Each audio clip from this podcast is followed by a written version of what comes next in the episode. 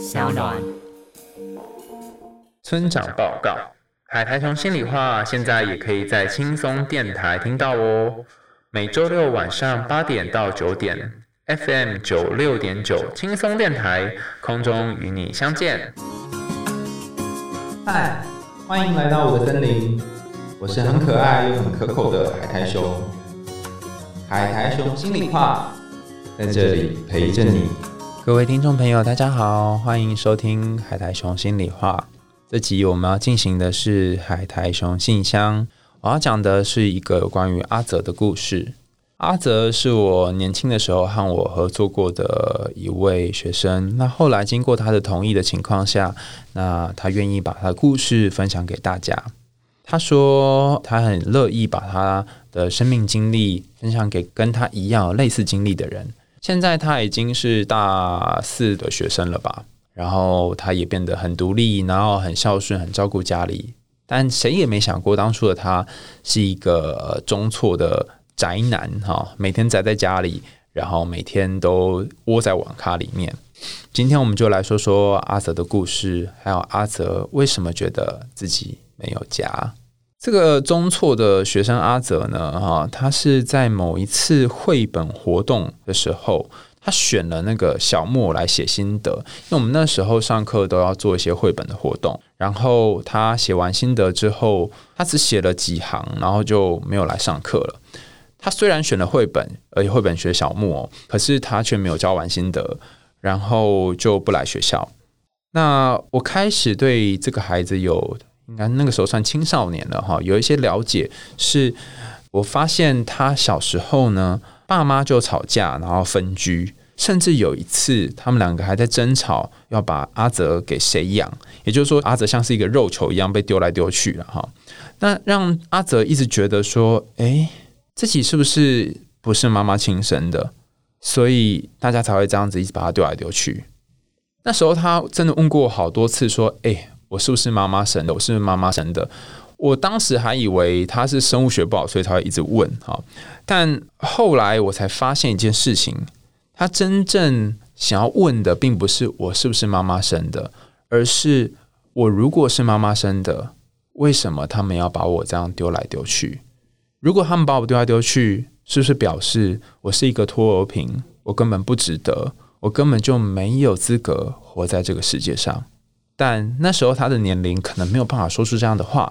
所以他只能用“我是不是妈妈生的”这句话来反复的跳针，然后向我寻求答案。总之，经过一番辗转之后呢，阿泽爸妈都不养他，所以就给爷爷养。那爷爷奶奶照顾他，爷爷尤其对他百般溺爱。阿泽要什么呢？他都买给他，像是新的手机啦，然后刚上市的苹果电脑啦，或平板啊，还有游戏点数卡等等。但却也因为这样呢，我在陪伴他的过程变得非常的困难，因为家里面什么都有，有电脑、平板、有手机什么的。他生活这么有趣，如果是我的话，我也想要待在家里面打电动，想要来上课啊。再加上，其实阿泽在班上没有什么好朋友。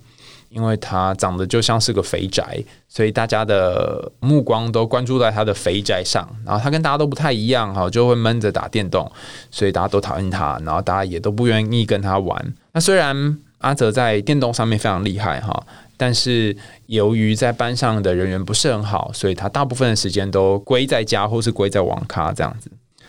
那阿泽玩了一段时间的英雄联盟，然后透过工会认识了一群朋友。由于在家里面打可能感觉不一样，所以他们那时候一起到外面打网咖。那还有好几次是警察杯杯哈联络我说，哎，请我去把他带回来这样子。有一次我跟他从网咖然后回到学校的路上，然后跟他一起坐在公园喝饮料聊天，然后问他说：“哎，你常常被班导师报中错，难道不会害怕吗？”他竟然跟我说：“我不去又不会死，可是工会不能没有我啊，中路输出都靠我哎。”我后来想想，他讲的也挺有道理的。因为如果是我的话，然后我在一个工会里面扮演这么重要的角色，我应该会舍弃学校的课业，然后让我工会里面的人能够看见我，然后能够觉得我很重要吧。而且阿泽不只是在工会里面扮演重要角色，他也在各大论坛的攻略呢，去写一些计算输出的公式。然后也因为他在英雄联盟里面的积分很不错，认识了班上一些和他一起打电动的队友，所以一开始他人缘很不好，但是靠着电动他有了一些人缘。可是因为他很喜欢就是呛别人、呛同学，就说啊你打烂烂爆了啊哈，很废啊，好废物之类的。所以这些好不容易认识的队友跟朋友很快就远离他了，所以他人际关系呢又回到了谷底。我为了能够进入阿泽的世界，所以我自己开了一个账号，那时候跟他一起玩英雄联盟，然后有时候就用那个进时通，但这个软体有点跟那个 Line 很像，只是它是给玩家之间使用的一个社群软体。然后有些时候玩一玩会聊到一些家里面的事情，然后他一样是不断的跳针我那个问题是：老师，你觉得我是我妈亲生的？可见的，他对于自己的身世，还有对于自己的家里是非常非常在意。然后好希望，好希望自己能够是父母的小孩，而不是住在爷爷奶奶的屋檐下。于是他有时候辍学，有时候复学，爱来不来，持续了非常久。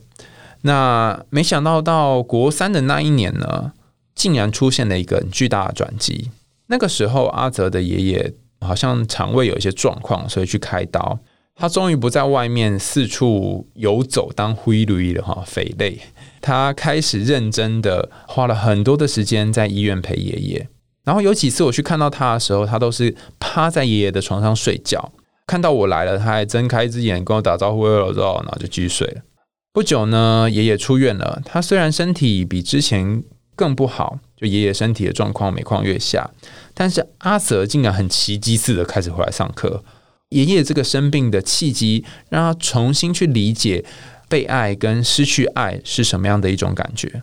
那后来他国三的时候，大概一个礼拜可以来三天左右。那对于他来说，来三天已经很不容易，因为这样就不会被包装错。然后在毕业的前一个月，我问他说：“哎，你怎么会愿意回到学校来？那怎么愿意会一个礼拜有三天来学校？”那他和我说：“因为我不想要让爷爷失望。”然后他一边讲的时候，眼眶泛红，但是他又很怕，就是这样在同学面前哭会丢脸，所以他就迅雷不及掩耳，赶快把眼泪擦掉。我在这一刻看到阿泽，就像是从金鱼的肚子里面重新诞生的那个小木偶，他变得比较不一样了，他变得比较成熟了，他会为自己，甚至为别人的生命开始负起一些责任了。他不再只在意自己的玩乐、自己的快乐，他更在意那些爱他的人。其实我也在想一件事情：会不会阿泽一直以来所渴望的、所祈求的、所想要的，都是父母给他的那种无条件的关爱？可是他从很小的时候开始，就失去了这样被关爱的机会，剩下他的父亲跟母亲，没有一个要养他。没有一个要陪他身边，只会定期寄钱回来给爷爷奶奶，要爷爷奶奶照顾他。在这样的一个情况下，阿泽经常容易怀疑自己到底生下来有什么意义？到底爸妈当时是怀抱着怎样的心情才怀他的？到底自己在世界上面的价值是什么？不断的、不断的自我追寻，不断的、不断的向我追问，他是不是妈妈亲生的这个答案。也象征着他好想好想知道，我活在这个世界上，真的会有人在意我吗？然而，这个对于生命的诘问，其实让他蒙蔽了一件重要的事实，就是一直很深爱他的爷爷跟奶奶，尤其是爷爷，他可能不晓得要用什么方式来爱阿泽。所以选择用最简单的方法买很多阿泽喜欢的东西，去满足他的物理上的需求，就像是小木偶里面的爷爷买了上学用的用具，然后让小木偶有机会可以去学校上课，甚至把那些东西变卖成金币，然后去参加马戏团的活动等等。但是爷爷这样的无私付出，并没有办法让小木偶，或是并没有办法让阿泽去找到他人生一个比较稳定的道路。反而让他从电动，让他从这个玩具王国的世界里面迷失，听起来好像是一个非常悲惨的路途，然后好像爷爷做了一件很不该的事。但别忘了，小木偶进入玩具王国，变成驴子，掉到金鱼的海底，其实是他人生必经的过程。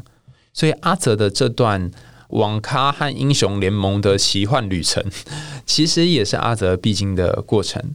经过了一段时间的叛逆，他终于慢慢有机会找回自己真正要的是什么，然后自己身边真正重要的人是谁。其实我反过来觉得，就是阿泽这段时间的叛逆是好的，因为我记得浩怡老师曾经说过一句话，说没有好好当过小孩的人，往往也无法当成一个好的大人。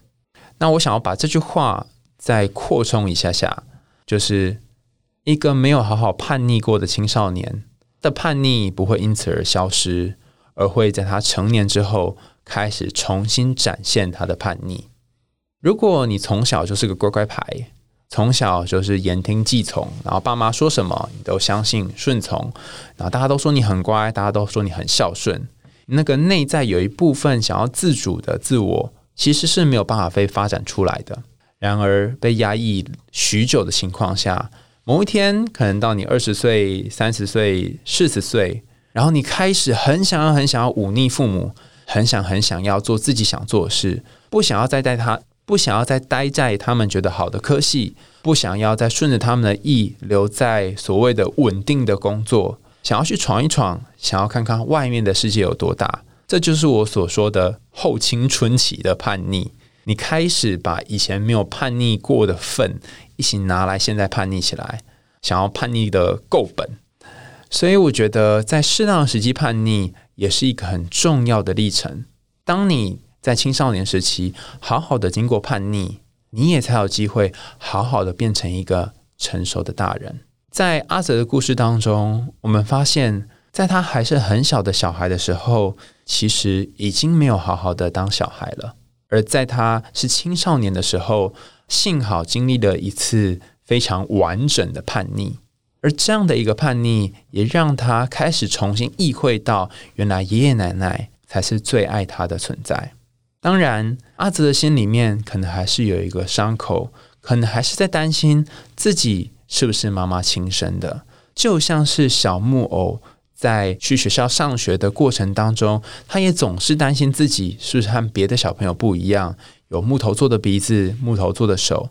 他总是担心自己是不是一个真正的小男孩。可是，当他解救了爷爷，当他从金鱼的肚子里面重生之后，这个小木偶二点零也借着仙女的力量，让他重新变成一个真正的男孩。在这个故事里面，我们可以看到木偶变成男孩的过程，其实就像阿泽从叛逆，然后渐渐走向负责任的过程是一样的。